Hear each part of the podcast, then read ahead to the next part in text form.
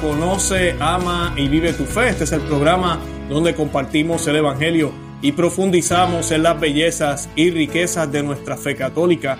Les habla su amigo y hermano Luis Román y quisiera recordarles que no podemos amar lo que no conocemos y que solo vivimos lo que amamos. En el día de hoy tenemos un rostro ya conocido, los que nos llevan tiempo siguiendo el programa lo conocen ya, es el señor José Antonio Ureta de la TFP en Francia quien va a estar hablándonos hoy de un tema bastante hablado en estos días con el anuncio de que van a beatificar a eh, Juan Pablo I, al Papa Juan Pablo I, y pues eh, hay muchísimas cosas que discutir sobre este tema, sobre cómo se canoniza en la iglesia, cómo ha cambiado ese proceso, los ataques que se hacen a la, podríamos decir, a la iglesia, referente a, la, a cómo se declaran los santos, y vamos a estar hablando de cómo ese proceso eh, se ha ido eh, tal vez utilizando para otras agendas. Y pues de eso vamos a estar hablando hoy, obviamente con el, todo el debido respeto que la iglesia se merece y con todo el debido respeto que, que merece el tema. Así que vamos a estar hablando hoy muchísimas cosas. Yo quiero darle la bienvenida oficialmente al señor José Antonio Ureta. José Antonio Ureta, bienvenido. ¿Cómo está? Gracias, eh, buenas tardes. muchas gracias por convidarme nuevamente al programa. Es una honra poder eh, compartir contigo y con tus eh, auditores. Gracias, ¿no? Gracias por aceptar la, invitación. Para los que no conocen al señor Ureta, eh, él es autor de, del libro El cambio de paradigma del Papa Francisco, continuidad o ruptura en la misión de la iglesia. Es autor y escritor, como ya dije, miembro de la, de la TFP, muy activo eh, en todo lo que, lo que está sucediendo en Francia ahorita mismo, que sabemos que las cosas allá, pues como me decía fuera del aire, ¿verdad? No, no están tan buenas con todo esto del escándalo y todo lo que ha pasado por allá, ¿verdad? Exactamente. Eh, la, iglesia francesa está muy conturbada en estos momentos porque mm. salió un relatorio sobre el abuso sexual en el clero, eh, haciendo proyecciones un poco fantasiosas a mi gusto, pero que da dos datos muy interesantes hicieron una investigación junto a 28 mil personas y después proyectaron eso a nivel nacional y resulta que eh, a nivel nacional el 75% de las víctimas eh, son niñas. Eh, y en el caso de los abusos sexuales del clero, el 80% son niños, muchachos lo que muestra una vez más que el problema del abuso sexual en la iglesia es un problema de homosexualidad, y simplemente. ¿no? Ahora, lo más grave en este momento es que el gobierno francés está exigiendo que la iglesia acabe con el secreto de la confesión, diciendo que si un sacerdote en confesión sabe de un caso de abuso sexual, sea por causa de la víctima, sea por causa del abusador, tiene que denunciar a la policía y evidentemente que eso es inaceptable. El presidente de la conferencia episcopal dijo que el secreto era más fuerte que la ley de la República, se armó un gran debate, tuvo, fue convocado por el ministro del Interior, que es responsable de cultos, hubo una explicación y al final salió, bueno, vamos a tratar de acomodar el secreto de la confesión, las obligaciones de la, eh, de la protección de los niños. No sé qué es lo que eso significa, pero de todas maneras el eh, penitenciario de la Iglesia romana, eh, el cardenal Piacenza, eh, salió inmediatamente con declaraciones diciendo el secreto de la confesión es absolutamente inviolable y no puede ser comparado con ningún secreto profesional, que eso sí pueden admitir excepción. Wow, wow. Yo voy a estar orando mucho por Francia, de verdad, porque las cosas allá tampoco están buenas. bueno, en ningún lado se podría decir. Eh, nosotros hicimos un programa hace poquito de Francia también con esto de la noticia, que no es sorpresa, que salió, eh, fue publicada hace poco también de que ya la mayoría de la gente son ateos en Francia. Y pues eh, es interesante, es, es, horrible el hecho de saber que la hija mayor, ¿verdad? De la iglesia, Francia, la hija querida de la iglesia, está en este estado que está ahorita mismo. Se confirma lo que dijo Juan Pablo II de que había una apostasía silenciosa. Mm. Así eh, Sí, sí. En eh, Eclesia en Europa, en la exhortación apostólica eh, del, por el milenio, declaró eso, que Europa está viendo una apostasía silenciosa. Ahí el caso de Francia es un ejemplo patente. Correcto, correcto. Así mismo es. Bueno, pues, señor Ureta, para comenzar con el tema, yo quiero que encomendemos el programa a la Santísima Virgen María, como hacemos siempre. Eh, vamos a hacer el Ave María en latín. Yo hago, si, si no hay problema, voy a hacer la primera mitad, usted la segunda, por razones de audio. Y, y así encomendamos este programa a la Santísima Virgen María. Le pedimos por intercesión de ella a, a, los pies de Jesús que los corazones de los miles de, que van a escuchar este programa eh, eh, puedan estar abiertos a escuchar el tema. Es un tema difícil, pero hay que hablarlo. Y pues también que nos dé a nosotros las palabras, especialmente usted que es el invitado, para lo que realmente el Señor quiere que la audiencia escuche, que se diga, que se hable, de una manera que todos podamos entender y que brinde claridad y luz para estos tiempos de crisis y confusión. Y esta oración la hacemos in nominis Patris, et Filii, Spiritus Santi. Amén. Amén. Ave María, gracia plena, Dominus tecum, benedicta tu in mulieribus, et benedictus fructus ventris tui, Iesus. Sancta Maria, Mater Dei, ora pro nobis peccatoribus, nunc et in hora mortis nostre. Amen. Amén. In nomine Patris, et Filii, Spiritus Santi. Amén. Amén. Bendito sea Dios. Gracias, señor Ureta. Eh, una vez más, yo quisiera comenzar eh, y ¿verdad? Primero, antes de hablar toda esta controversia de, ¿verdad? De, de, la noticia de los papas, como usted sabe, lo que ha tocado un poco es que, y, sí me gustaría decirlo para que la audiencia vea por dónde, eh, por qué estamos hablando de este tema hoy, con la beatificación de Juan Pablo I, todos los papas relacionados al Concilio Vaticano II van a ser santos o beatos. Y pues eso es lo que todos estamos hablando, nunca se había dado en la historia de la iglesia Sí hay momentos donde hay más santos papas que en otros, pero no de la manera en que está sucediendo ahora. Y pues eso queremos hablar, como dije, con todo el respeto que se le debe a la iglesia y todo lo demás. Yo quería primero, eh, señor Ureta, si podemos empezar por ahí, ¿cómo es el proceso de beatificar o canonizar también a una, pues a una persona que es candidato a los altares? ¿Qué es lo que la iglesia hace y si ese proceso ha cambiado? Sí. Bueno, eso viene desde los orígenes de la iglesia. Los primeros a ser eh, objeto de culto fueron los mártires. Ellos recogían las reliquias de los mártires y las llevaban a las catacumbas y entonces las ponían abajo del altar.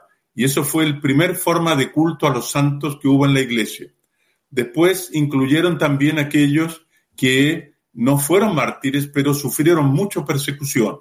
Y entonces son los confesores. Entonces, el culto a los santos comenzó, digamos así, de los propios fieles y la iglesia apenas iba sancionando, confirmando, corroborando que la persona había sido realmente un modelo para los demás.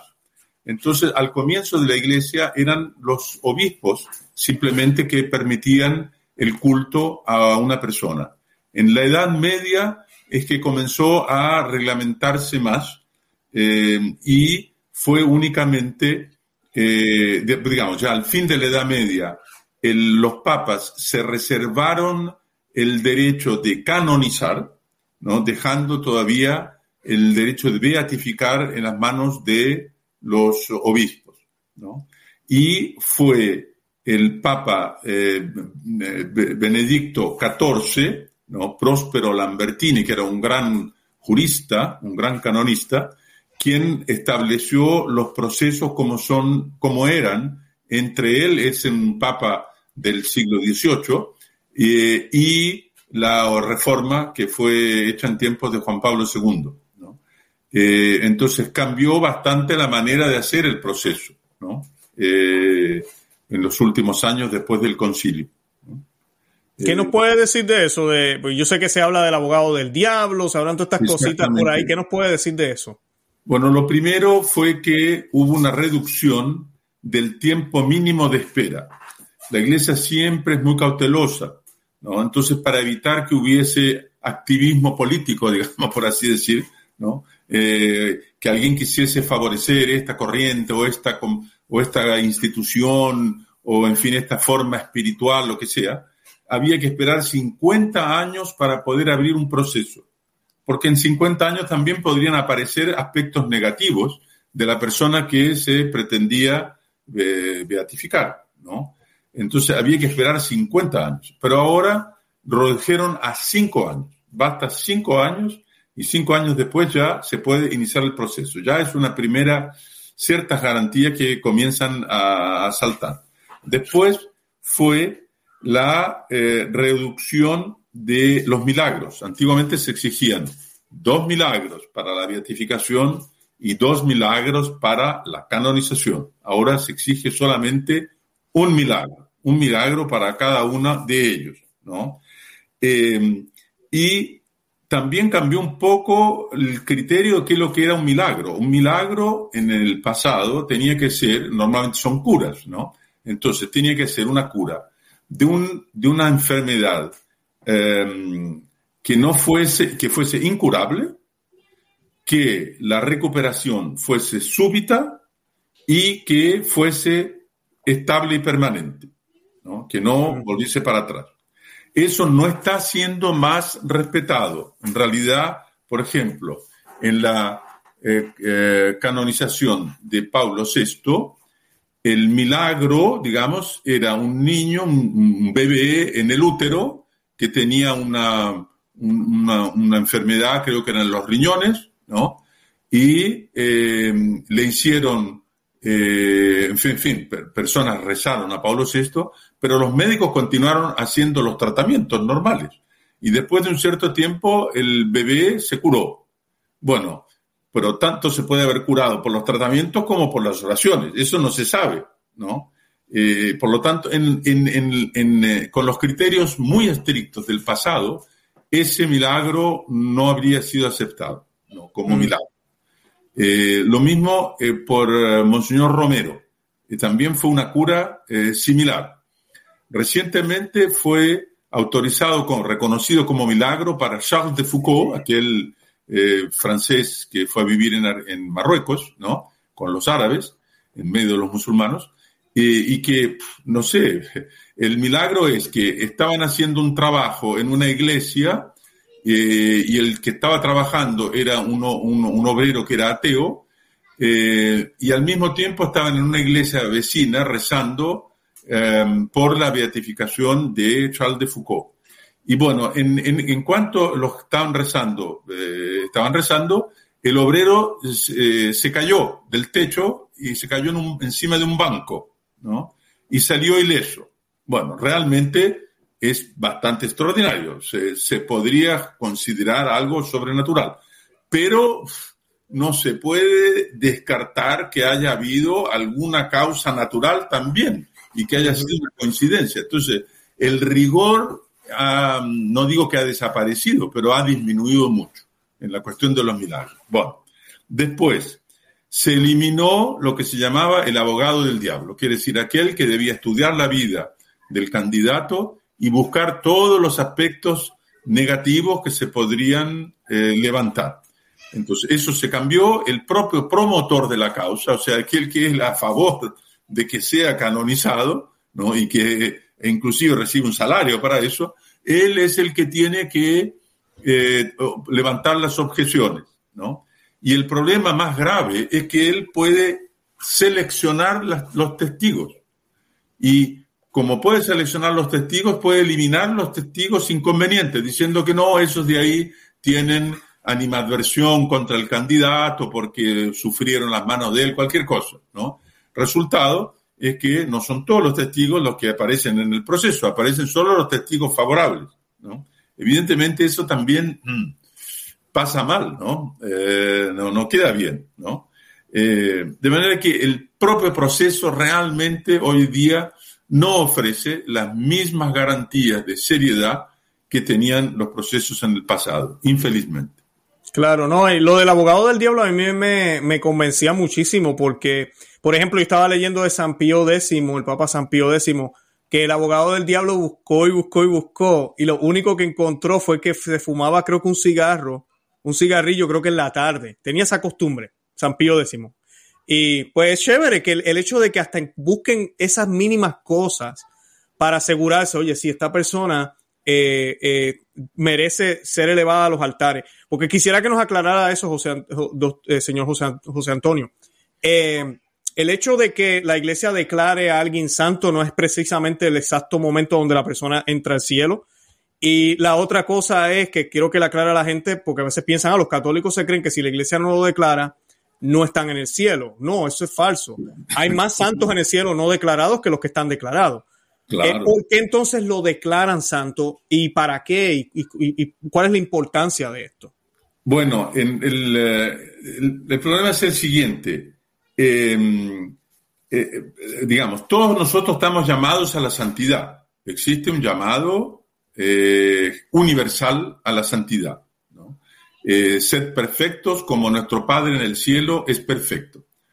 Sucede que, por causa de la debilidad humana, de un lado, eh, y de otro lado, por designios insondables de la propia providencia, muy pocas personas alcanzan a llegar a grados heroicos de santidad.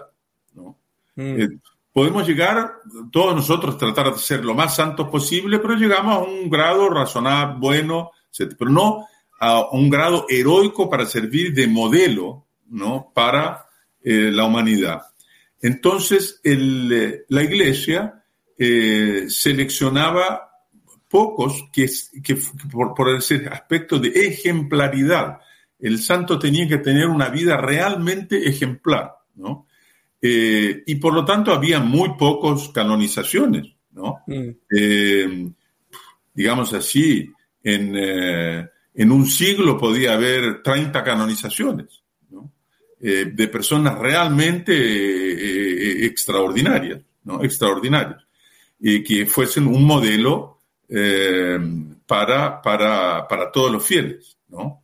Eh, eso también ha cambiado un poco, en el sentido de que han cambiado, eso lo puedo explicar después, el concepto de santidad ha cambiado un poco. ¿no? Y por eso, claro, se puede eh, escoger personas que con los criterios antiguos también no, no, no, no serían aceptados. Ahora, entonces, digamos, tenemos la esperanza que muchísimas personas se salven, que muchísimas personas eh, hayan alcanzado grados eh, bastante altos de santidad, pero son siempre pocos los que alcanzan un grado eminente de santidad, que son aquellos que eh, la iglesia canoniza, ¿no?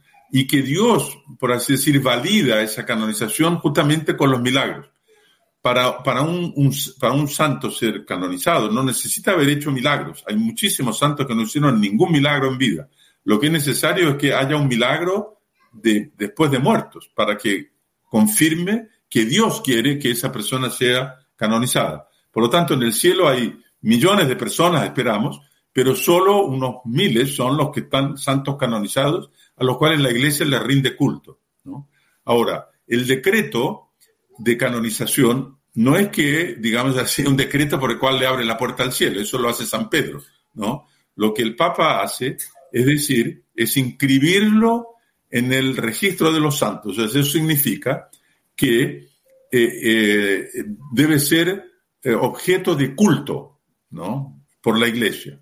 Entonces, la diferencia entre los beatos y los santos es que los beatos solo pueden ser objeto de culto en una región limitada, puede ser un país, o en una orden religiosa, entonces los franciscanos son los, que pueden eh, rendirle culto, pero no a la Iglesia Universal, en cuanto que un santo es objeto de culto en la Iglesia Universal. Y por lo tanto hay, hay una misa para el santo, hay, se fija un día en el cual el santo es celebrado y eh, la Iglesia Universal puede, puede celebrarlo, ¿no? Eh, entonces, en la realidad es incluirlo en el catálogo de los santos.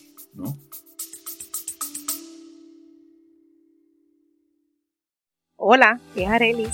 Gracias por escucharme. Bienvenida a mi podcast Mentalidad de Girasol. Este podcast es un viaje, un viaje que te va a ayudar a ti y que me va a ayudar a mí Espero crear una gran comunidad y espero que con mis vivencias y experiencias, mis desaciertos y aciertos y mi luz y oscuridad, yo pueda hacerte entender que no estás sola.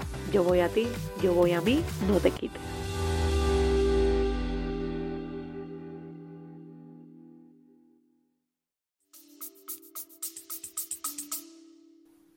Claro, claro. No, y me gustó algo que mencionó, que son, eh, ellos eh, demostraron las virtudes que conocemos y que todo santo debe tener, pero de una manera heroica. Heroica. Tiene que ser tres virtudes teologales. Ese es el objeto del proceso. Una de las partes del proceso es la heroicidad de las virtudes. ¿no? Y en, hay un decreto para que se reconoce la heroicidad de las virtudes. ¿Y cuáles virtudes? Tienen que ser las tres virtudes teologales y las cuatro virtudes cardinales, o sea, las teologales, fe, esperanza y caridad, las eh, cardinales, eh, prudencia, justicia, eh, templanza, ¿no? temperanza y fortaleza. entonces, en esas siete virtudes, el santo tiene que haberlas practicado de grado heroico y tiene que haber testigos de esa práctica. Perfecto, perfecto. Eh, eh, le pregunto, eh, señor José Antonio Ureta, ¿la iglesia se ha equivocado alguna vez? ¿Ha sacado algún santo de los libros por algún error en el pasado o eso nunca ha pasado? Han sacado santos de los cuales, que, digamos, al comienzo, como no había proceso, los procesos así bien formales comenzaron después de en la Edad Media, en el siglo XIII, ¿no? Antes de eso era medio por aclamación popular, ¿no?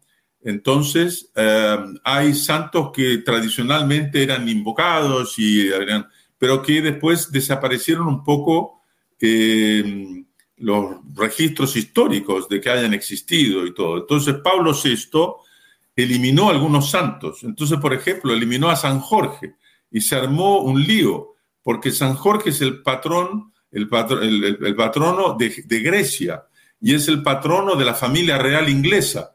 Entonces sacar a San Jorge, eh, después como que lo repusieron un poco. Después sacó a Santa Filomena, ¿no? También se armó una, gran confusión en torno de eso, ¿no? Eh, de manera que, y, eh, en fin, hubo algunos que realmente hubo un caso que no me recuerdo el nombre, que era una especie de, de, mago al final y los papas prohibieron que fuese cultuado, pero era en el periodo en que todavía no habían procesos formales. claro, claro. Creo que San Valentín también está en eso, también, creo, si no me equivoco. Probablemente sí, pero los novios no, no, se preocupan. Sí, sí, qué bien. Eh, otra, otra pregunta que le quería hacer, eh, como dijo, ok, la iglesia no, no, esto cuando declaran a un santo es infalible. ¿Es correcto o, no es infalible? Si la iglesia lo pone en, un catálogo de, que se puede ser objeto de culto, es porque la iglesia presume evidentemente que está en el cielo. Y por eso que se pide su intercesión y se lo invoca. ¿no? Ahora, respecto de las canonizaciones, hay una gran discusión en la iglesia que viene de lejos, que viene desde la Edad Media en realidad. Desde la Edad Media hay dos escuelas. Una escuela que dice que las canonizaciones son infalibles y una escuela que dice que no necesariamente son infalibles. El argumento principal de los que dicen que son infalibles es que si no fuesen infalibles, la iglesia podría estar presentando como modelo una persona que en realidad no fue virtuosa y con eso podría colocar en riesgo la salvación de muchas personas, ¿no? Hay otros argumentos, pero ese es, digamos así, el principal la iglesia estaría deformando la conciencia de los fieles, mostrando un modelo que eh, es malo. ¿no?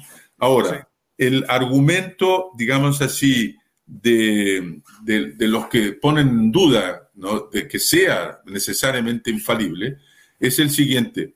Es un dogma de fe que nadie puede estar seguro de que está en el estado de gracia. Uno puede eh, uno sabe cuando se va a confesar que realmente se arrepiente sinceramente de los pecados, que fue absolvido de sus pecados, etcétera, que ah, puede presumir, digamos así, tener la certeza moral de que está en el estado de gracia y por eso que puede ir a comulgar, si no, no podría ir a comulgar. ¿no? Correcto. Pero no puede tener una certeza absoluta. Nadie puede tener certeza absoluta a menos que reciba una revelación de Dios de que está en el estado de gracia.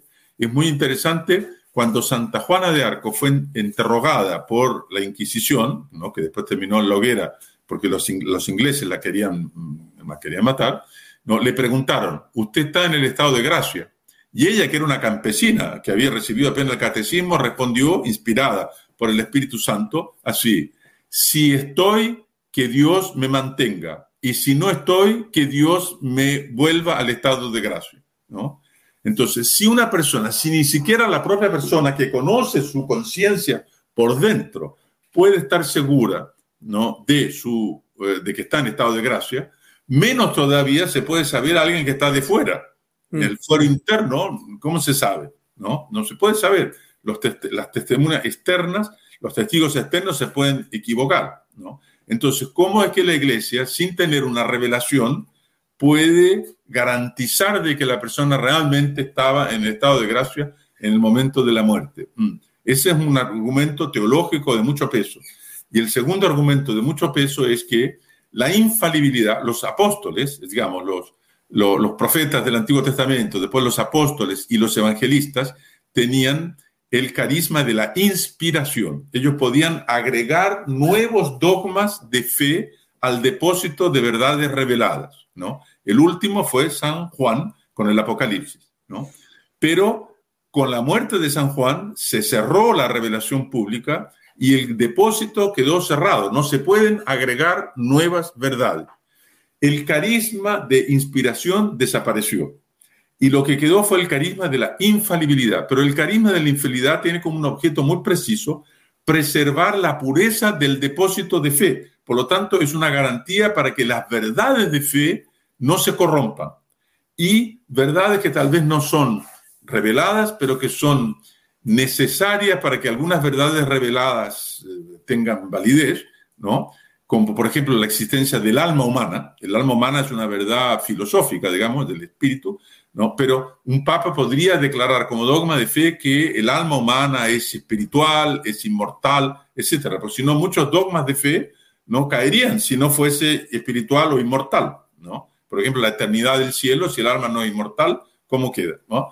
Entonces, la, la, infalibilidad es para proteger esas verdades reveladas y las verdades directamente conexas. Ahora, el hecho de que una, la verdad revelada de que una persona que muere en el estado de gracia va al cielo, esa es la verdad revelada. No es necesario que eh, persona A, B o C, ¿no?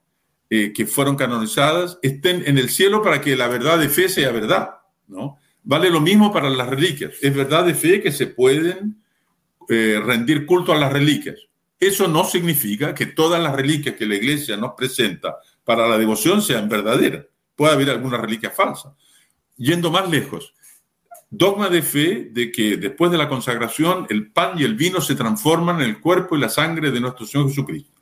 Y después entonces las hostias que no se consumieron en la misa están en el, en el eh, sacrario, ¿no? Eso no significa que todas las hostias que están en todos los sacrarios del mundo necesariamente eh, fueron consagradas. De repente el padre se distrajo y no, dijo, no recitó la fórmula de la consagración. Entonces, no es necesario que todas las hostias estén consagradas para que la verdad de fe de la transubstanciación sea válida. Lo mismo vale para las canonizaciones. No es necesario que todas las personas que fueron canonizadas estén realmente en el cielo para que la verdad de fe de que una persona que muere en el estado de gracia está en el cielo.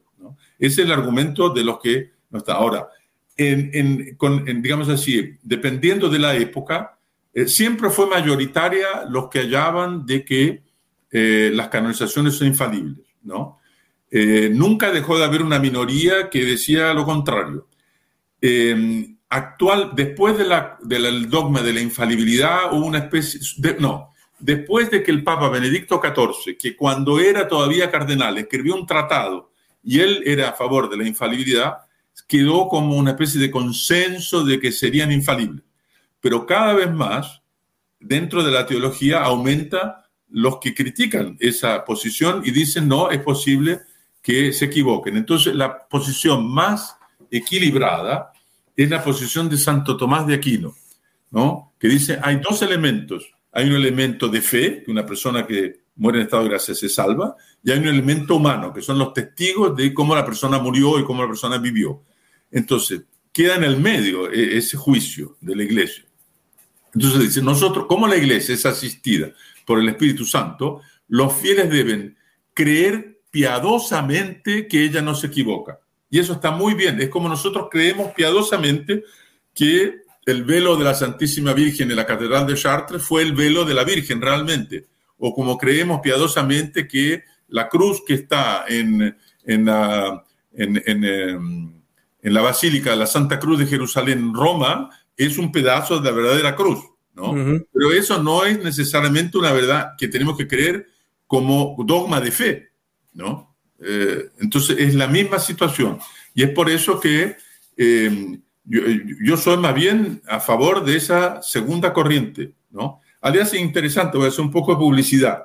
Salió recientemente un libro, este libro aquí, ¿no? está, es en inglés, ¿no? Para los que saben inglés.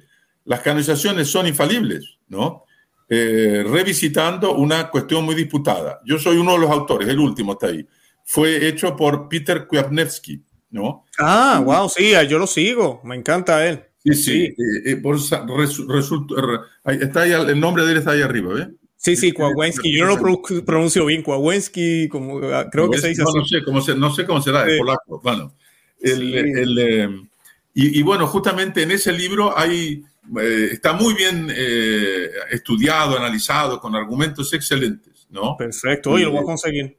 Sí, sí, vale la pena, ¿no? Entonces, eso, eso nos permite con más calma poder tratar de este asunto de que está habiendo un abuso con las canonizaciones, porque si, si no son infalibles, bueno, con mayor razón todavía se puede eh, cuestionar un poco eh, algunas canonizaciones recientes. Claro, algo que a mí me, me, llama la atención y quería mencionarle a los, a los que nos están viendo. Eh, el Papa Juan Pablo II y proclamó 482 nuevos santos y el Papa Francisco hasta ahora ya tiene eh, presente 899. O sea, estamos hablando de unos números estrambóticos. Eh, él ha canonizado más santos que, los, que, sus predecesores en más de cuatro siglos. Y para colmo, tras que tenemos los papas que más han canonizado en la historia de la iglesia, también este círculo de papas, todos ahorita, son santos o beatos. Eh, ¿Qué podemos decir de eso, eh, señor Ureta? Bueno, primero lo que me parece que interesante, lo que eh, ya evoqué al comienzo, que se ha un poco relativizado la santidad, se ha bajado el nivel de santidad, digamos. En el pasado era, como ya dije, casos extraordinarios de virtud heroica. Actualmente es basado en la idea de que Cristo manifestó al hombre su propia dignidad eso, está, eh, eh, eso es toda una teoría de, digamos así, una insistencia muy grande del Vaticano II, ¿no? Eh, de que, en el fondo, con la encarnación, Cristo reveló al hombre su propia dignidad y que, por lo tanto, santo es aquel que es plenamente hombre. No es una persona que practicó virtudes en grado heroico, una persona que ¿no? fue plenamente hombre y que practica virtudes naturales, virtudes como la tolerancia, muy tolerante, ¿no? o eh, la solidaridad, es muy amigo de, de, todo el mundo, etc. Por ejemplo, en la Christi Fidelicis Laici, ¿no? que es eh, encíclica, creo, de Juan Pablo II sobre los laicos, ¿no? Eh, la duda es si es una exhortación apostólica, pero yo creo que es encíclica. Él dice así, la vocación a la santidad debe ser percibida y vivida por los fieles laicos menos bajo el aspecto de una obligación exigente e insoslayable que como una señal luminosa del amor infinito del Padre que los regeneró a la vida de santidad. Una señal luminosa, entonces cuanto más luces, cuanto más señales, mejor. O sea, que, haya millones de santos para que iluminen a, los demás. ¿no? Y eso fue todavía llevado más lejos por el Papa Francisco, porque en la, ahí creo que es exhortación apostólica, ¿no? Gaudete et exultate, ¿no? Él dice así, él habla de la clase media de la santidad. O sea, justamente lo contrario. Los santos, los santos son la aristocracia de la iglesia, por así decir. Ahora no, es la clase media de la santidad. ¿no? basado, esa es una expresión de un escritor francés, ¿no? Se llama Joseph-Marie Malaigne, ¿no?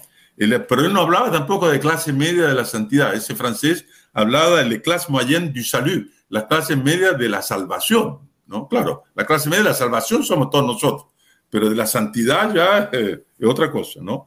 Entonces el Papa habla así, dice así, la santidad de la puerta de al lado, de aquellos que viven cerca de nosotros y son un reflejo de la presencia de Dios. O sea, en el fondo, cualquier buena persona ya es un santo, ¿no? Entonces, eso, claro, es una devaluación.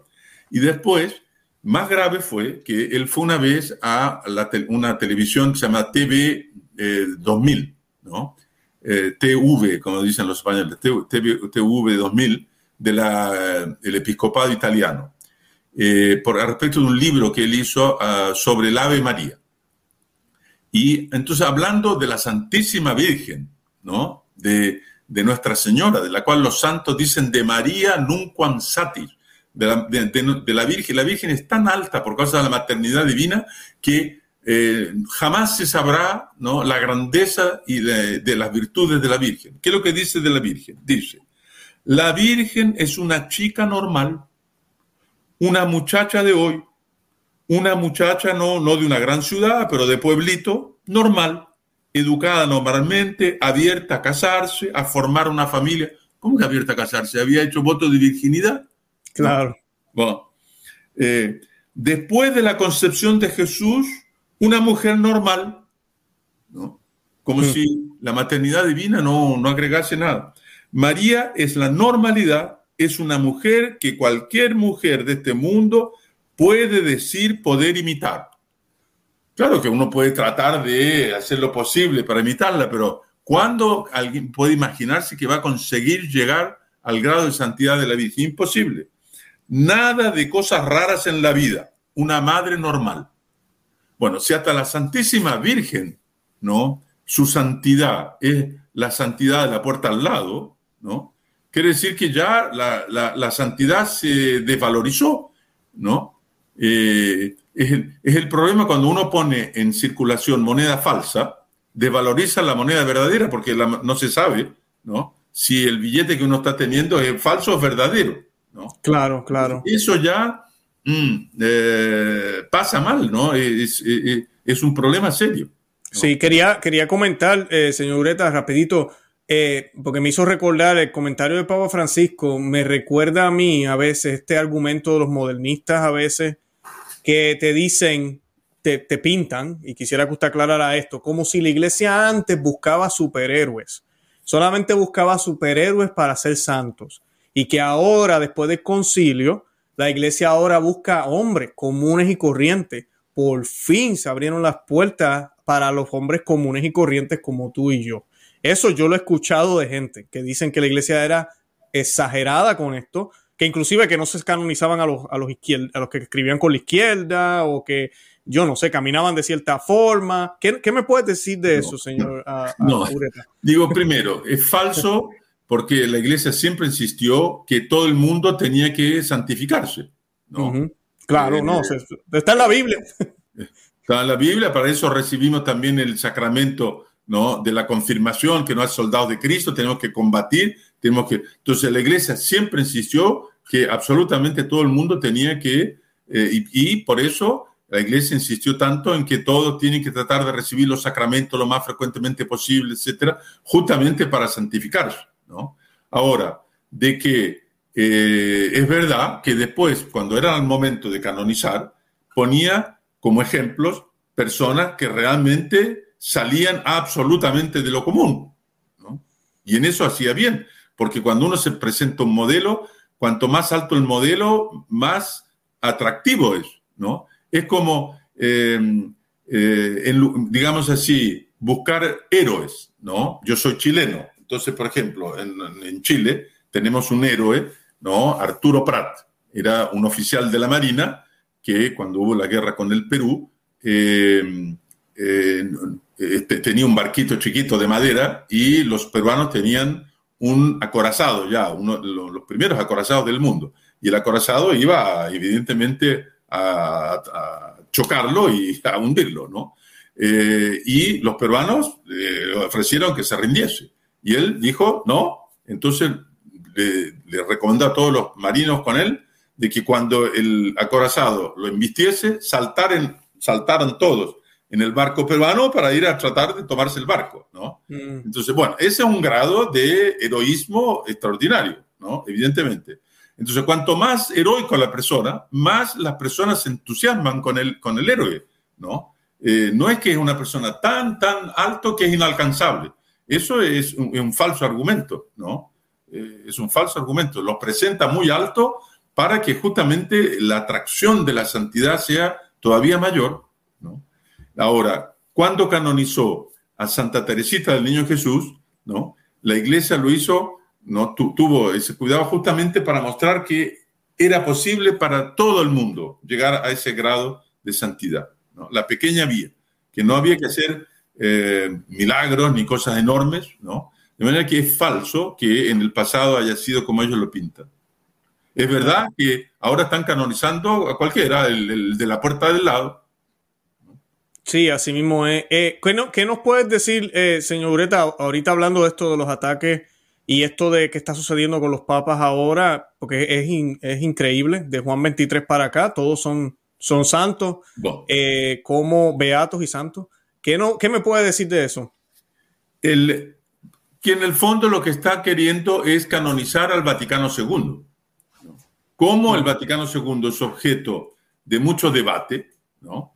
la manera de hacer, y que tuvo consecuencias desastrosas para la Iglesia, hay que ser ciego para no darse cuenta de la catástrofe que fue el Vaticano II, la manera de salvarlo es decir, mire, todos los que lo aplicaron fueron santos, ¿no? Entonces, ¿cómo va a ser malo un concilio que fue convocado por un santo, eh, llevado adelante por un santo, aplicado por otro santo, corregido los excesos por otro santo, ¿no? Al único que se van a saltar es Benedicto XVI porque lo hayan demasiado conservador, ¿no? Mm. Eh, pero en el fondo lo que quieren es canonizar al Vaticano II. Esa es la realidad. Y el caso para mí más flagrante de eso es el caso de Pablo VI. Pablo VI jamás en vida nadie lo consideró, ¿no? Eh, no, tenía, digamos así, fama de santidad, ninguna, ¿no? Eh, eh, no, no, era, no era apreciado, no era admirado por nadie, ni siquiera por los enemigos, ¿no? Era una persona fría, reservada, un poco medio amargado, ¿no? Sobre todo después de que hubo esa revuelta contra el Humanevite, ¿no? Eh, una personalidad extraña. Y nunca hubo uno de los procesos, digamos, una de las cosas que había que hacer con el proceso de canonización era de que hubiese fama de santidad, ¿no? Que, que había fama de santidad en el pueblo, que ya había no podía haber cultos ilegales, pero a las personas tenían que eh, invocarlo, en fin, y, considerarlo un, santo. Eso es el sensum fidelium, ¿no? Más o menos. Claro, exactamente. Y en realidad, ¿qué es lo que pasa? Que en lo, digamos, el primer milenio de la iglesia, la iglesia se limitaba a corroborar lo que el pueblo en el fondo ya consideraba que era, que era santo, ¿no? Y entonces, eso en el caso de Pablo VI no hubo absolutamente nada. Nadie pidió que, que fuese beatificado, ¿no? Eh, lo que sí hubo fue un pedido de la Conferencia Episcopal Italiana, ¿no? Para que se introdujese la causa. Y en el momento de hacer el pedido, el cardenal Ruini, que todavía está vivo el cardenal Ruini, ¿no? que fue quien introdujo el pedido, eh, no hizo ninguna referencia a sus virtudes personales.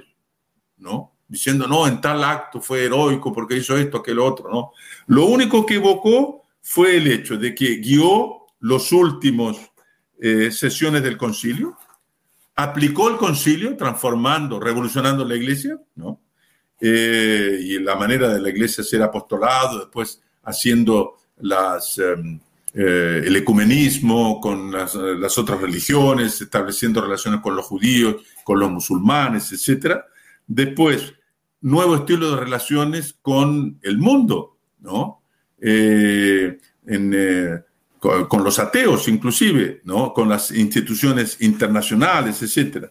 Eh, después, que fue él que inició los viajes apostólicos, ¿no? Esas son las grandes cosas que le... Y las visitas a, los organismos internacionales, ¿no? ahora, eso que eso sea la, justificación para introducir la causa, realmente muestra que está siendo instrumentalizado, en el fondo. Ahora, si uno va a ver lo que él hizo durante su pontificado fue el mayor desastre. Fue eh, el que, eh, digamos, uno se puede poner, eh, hacerse la pregunta de si él practicó realmente la virtud de la prudencia, ¿no? Y si practicó la virtud de la justicia. Entonces, por ejemplo, fue él el que hizo el, cambio en la misa. Hasta hoy, 50 años después, ¿no? Está una controversia enorme en torno de la misa por los aspectos justamente desacralizantes, protestantizantes, etc., de la, de la misa nueva. Fue él que introdujo la comunión en la mano. ¿Me imaginó que lo que significa la, cuántas eh, profanaciones hubo, ¿no? y todavía continúa a haber por causa de la comunión en la mano? ¿Cuántas personas perdieron la fe en la Eucaristía por causa del abuso de la comunión en la mano? ¿No? En Estados Unidos, ese famoso eh, sondeo de la Pew, ¿no? que reveló que creo que era 23% solamente cree en la transubstanciación. Eso en grandísima parte es fruto de la comunión en la mano. Bueno, ¿y quién introdujo la comunión en la mano? Pablo VI, ¿no? Después, el discurso que hizo al encerrar el concilio, diciendo que el concilio era como la parábola del buen samaritano, que se encontraba ¿no? el, el samaritano con el mundo de hoy, y que de ese encuentro entre la religión del hombre que se hizo Dios se encontró con la religión, de, perdón, la religión del Dios que se hizo hombre, el cristianismo, se encontró con la religión del hombre que se hizo Dios, los ateos. ¿Qué resultó? ¿Un choque? No, resultó un gran afecto, una gran comprensión, como en la parábola del, del, buen samaritano. Y ahí dijo, una cosa que los ateos tienen que reconocernos, que nosotros también, y más que ellos, tenemos el culto del hombre. Sí. Ese es un discurso aterrador. O sea, ¿cómo un abogado del diablo habría que objetar inmediatamente, pero eso sí es una especie de idolatría del hombre, ¿no? ¿Cómo es posible? Después, la gestión toda del postconcilio, fue en el postconcilio que hubo 70.000 sacerdotes que colgaron la sotana. ¿no? él es absolutamente exento de eso, no, no puede ser. No puede ser, era el papa de la época, ¿no? Después, la Ostpolitik con los países comunistas, ¿no? El nuncio y el cardenal Casaroli, cuando fue a visitar a Cuba, dijo que Cuba era un modelo, que los cristianos vivían felices en Cuba, ¿no? Eh, no es posible. Después, la, la dimisión del cardenal Mincenti, ¿no? Él lo obligó a dimitirse, al héroe ¿no? de la Iglesia Católica del siglo XX, lo, obliga a dimitirse y lo, lo, mantiene encerrado en, en, en, el Vaticano. Después, él va a la ONU, la ONU, la ONU de hoy, la misma ONU, ¿no? va a la ONU y en el fondo, ¿qué es lo que dice? Yo voy apenas como un hermano, ¿no? De los más pequeños, porque soy como ahí son todos soberanos, yo soy el Estado soberano más chico del mundo, por lo tanto no tengo nada para reclamar, no, no tenemos nada que pedir, nada que plantear, apenas pedir permiso para una cosa de solicitar, el poder servir la ONU en todo lo que esté a nuestro alcance. La iglesia servir a la ONU. No es el organismo internacional servir a la iglesia, no. La iglesia servir a la ONU. ¿no? Eh, traemos un mensaje para toda la humanidad que desea ser ante todo una ratificación moral y solemne de esta augusta organización. O sea, él le da el aval moral a la organización que hoy día es la mayor perseguidora de la iglesia. Y ese es un santo. No. Claro, claro, no, increíble. No puede ser, ¿no? Eh, no, es posible, ¿no? Eh, él fue el que también entregó la tiara eh, con esa ceremonia. Siempre que yo veo esos videos, eso a mí me, me, da una tristeza ver un papa entregando la, pues, la corona, como podríamos decir, ¿verdad? Claro. Eh, eso, eso da vergüenza. y ahora la ocasión del programa es la beatificación de Juan Pablo I. Juan Pablo I recusó, rechazó que hubiese una misa de coronación. Fue el primer papa que eh, que hizo eso. Después de él, todos han hecho lo mismo, ¿no? Eh, sí, claro. Se ha seguido la misma norma. Y después, claro, Juan Pablo I, ¿por qué tomó el nombre? Por Juan XXIII y Pablo VI. Entonces, quería dejar claro que él también lo que quería hacer era eh, continuar la agenda. concilio. Sí, yo había escuchado sí, esos rumores de que supuestamente él era tradicional, que yo no sé qué. No, eh, no. no en, cuando era patriarca de Venecia, por ejemplo, hizo un estudio respecto de los, de los contraceptivos artificiales y él era a favor de que eran morales, que eran lícitos. La píldora contraceptiva era lícita. Después que salió el Humane Vitae, él no, no volvió a insistir, ¿no? Mm. No dijo nada, pero no, no, no, no, no, no se puso contra, ¿no? Pero él era a favor. Y después, en la manera de tratar las parejas divorciadas, etcétera, era igual que el Papa Francisco, eh, siendo patriarca de Venecia. Y, y, por eso que entonces el Papa de la Sonrisa, etcétera, etcétera. Claro, claro. Eh, señor Ureta, le pregunto, además de, de, de, ¿cómo diríamos?, de elevar el Concilio Vaticano II, con ¿verdad? Es uno de los propósitos eh, de declarar a todos los papas que han estado envueltos en este proceso santos. ¿Qué, ¿Qué, otra cosa más podríamos decir? ¿Qué otros ataques hay que tal vez puedan afectar la manera en que bueno, ya usted lo dijo, el buenismo, estamos santificando el buenismo, pero alguna otra cosa más que quiera añadir. Sí, es lo siguiente, eh, una cosa eh, muy grave que hay actualmente, que en mi libro yo lo llamo magisterialismo, que es el error de pensar que hay que seguir el, Papa actual, el, último Papa, ¿no? Eh, que lo que el último Papa dice es infalible, ¿no?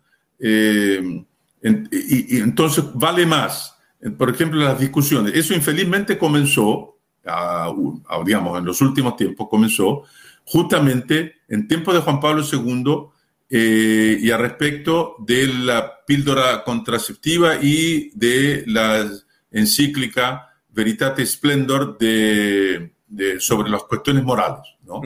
Aquellos que contestaban ¿no? la doctrina tradicional, ¿no? y que eran heterodoxos, ¿no? Eh, contestaban. Entonces, los que defendían la encíclica no la defendían basados en la tradición de la iglesia, las enseñanzas de los padres de la iglesia, de los doctores de la iglesia, de los teólogos durante 20 siglos, sino porque era el Papa Juan Pablo II que lo decía, o después porque era el Papa Benedicto que lo decía. Entonces eran los defensores del Papa del momento. ¿no? Entonces, eso se crea un espectro de reflexo de reflejo de que hay que seguir al Papa actual, cualquier que sea. Y si y, hay que cambiar de posición, ¿no? Eh, si, si necesario. Entonces, en Veritatis Splendor, Juan Pablo II dice que existen actos intrínsecamente malos y que por lo tanto no se puede, por ejemplo, dar la comunión a un divorciado recasado porque vive en adulterio, ¿no? Entonces, en la época de Juan Pablo II había que admitir eso y ahora que el Papa Francisco en Amor y Leticia dice lo contrario, hay que seguir lo contrario. Bueno, ese es un error. Ahora, si se canonizan todos los papas, se favorece ese error. Se favorece el error de que, claro, como todos los papas son santos, hay que seguir al papa del momento, necesariamente.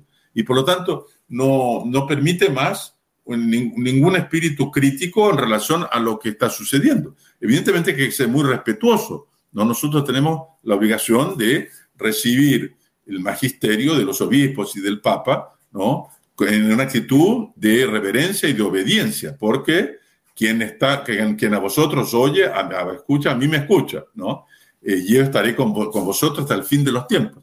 Pero eh, como no están garantizados de ser impecables ni, ni, de ser infalibles en todo lo que dicen, ¿no? Al mismo tiempo hay que aplicar algo de San Pablo. Tendré que juzgarlo por los frutos, ¿no? Entonces hay que juzgar. Y como dice Chesterton, cuando uno entra a la iglesia hay que sacarse el sombrero, pero no sacarse la cabeza. ¿no? Entonces, si todos los papas son santos, bueno, hay que sacarse la cabeza, porque todo lo que dice entonces es infalible. Y eso es lo grave. Correcto. Bueno, y eso también es otra cosa, eh, señor Ureta, para ir terminando. Eh, un santo, ¿verdad? Ha, ha, hecho unos actos heroicos, le alcanzaron la santidad pero significa que ese santo desde que nació hasta que murió vivió una vida perfecta.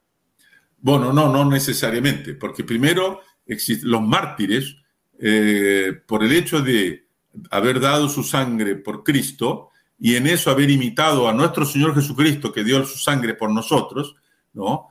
Eh, se va al cielo directo, ¿no? El mejor negocio que puede haber en este mundo es morir mártir, porque no se pasa ni por el purgatorio, ¿no? Entonces, para los mártires, la vida pasada no cuenta en absoluto. Existe un mártir que fue un mártir en tiempos del protestantismo en Holanda, que estaba saliendo, era un sacerdote saliendo de un prostíbulo. Y unos protestantes habían robado hostias de una iglesia, las desparramaron por el suelo y le exigieron que las pisase. Él rechazó, absolutamente rehusó hacerlo y lo mataron inmediatamente. Bueno, es santo mártir está en el cielo. ¿no? Entonces, el pasado no cuenta para los mártires. Para los otros santos, ¿no? Se analiza la vida, pero lo que más o menos se considera son los siete últimos años de vida, ¿no? Pero evidentemente que muchos, algunos comenzaron desde la infancia, otros se convirtieron en el medio. Santa Teresa, Santa Teresa de Ávila, una de los mayores santos de la iglesia, ella era, ella misma dice que era una monja tibia, era una monja tibia hasta, hasta que salió de la encarnación y se fue al, al, convento de San José, ¿no? Eh, entonces todo depende de, el, padre Pío, no, era santo ya desde niño prácticamente. De pequeño, sí. Sí, qué bien, qué bien. Señor uh, Ureta, ¿algo más que quiera añadir para ir terminando con el tema de hoy? Ya tenemos casi una hora. no, no, solamente, eh, digamos así, em, eh, recomendar que las personas tengan una actitud como la que Santo Tomás sugiere, ¿no? Que hay que tener eh, hay una, confianza, evidentemente, en la jerarquía, en el Papa, en los obispos, en lo aquello que ellos dicen, y creer piamente, ¿no? En lo que eh, ellos enseñan, pero piamente únicamente, no como si fuese verdad de fe dogmática. Y por lo tanto, cuando hay algunas eh, cosas que chocan, ¿no? Eh, entonces los obispos de Alemania que aprueban las bendiciones de, parejas homosexuales, dicen, no, eso no puede ser. Ahí confiar en el sensus fidei. Cuando recibimos en el bautismo la virtud sobrenatural de la fe, recibimos junto una sensibilidad para las cosas de la fe, que nos indica cuáles son las cosas, ¿no? Eh, es como un sexto sentido, así un poco como las mujeres tienen para entender a los, hijos, así, ¿no? Un sexto sentido. Nosotros tenemos un sexto sentido de la fe y eso, ¿no? Es el sensus fide. Y tenemos que eh, tener confianza en nuestro propio sensus fide. Y cuando algo nos choca, ahí entonces ir a ver en el catecismo o ir a preguntarle a alguien que sabe, Para que nos esclarezca si eso está bien conforme con la enseñanza tradicional. Y siempre que hay una disparidad entre lo que enseñó la iglesia siempre y lo que se enseña ahora, estar del lado de lo que la iglesia siempre enseñó. Perfecto, perfecto. Wow. Gracias, señor Ureta, de verdad. Tremendo, tremendo programa, tremendas respuestas. De verdad que gracias. Yo voy a aprovechar, voy a compartir el enlace del libro que él nos enseñó, los que lo quieran comprar en, en Amazon, algún otro recurso. Voy a compartir también el, libro eh, que eh, usted es autor también de Paradigma del, Pontificado del Papa Francisco. y cualquier otro enlace que usted quiera enviarme, me lo envía y lo compartimos para los que tal vez quieran ayudar económicamente a la TFP o cualquier otra cosa que usted me quiera compartir, me deja saber.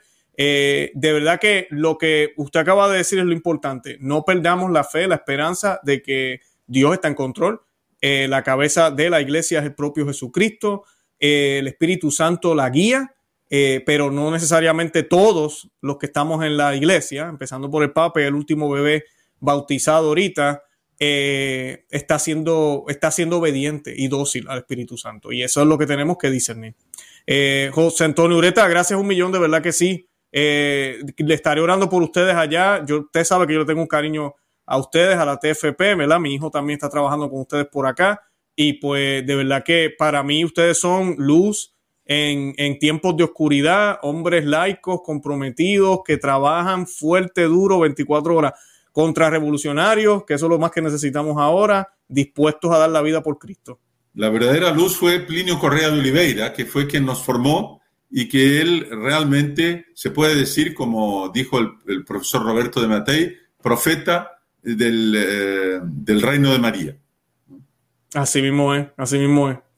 Así mismo es, perfecto. Bueno, pues señor Ureta, yo me despido, nos despedimos de la audiencia, eh, los invitamos a que compartan el programa, que se suscriban y nada, como siempre nos despedimos, Santa María, ora pro nobis. Que Dios me los bendiga. bye bye. Muchas gracias.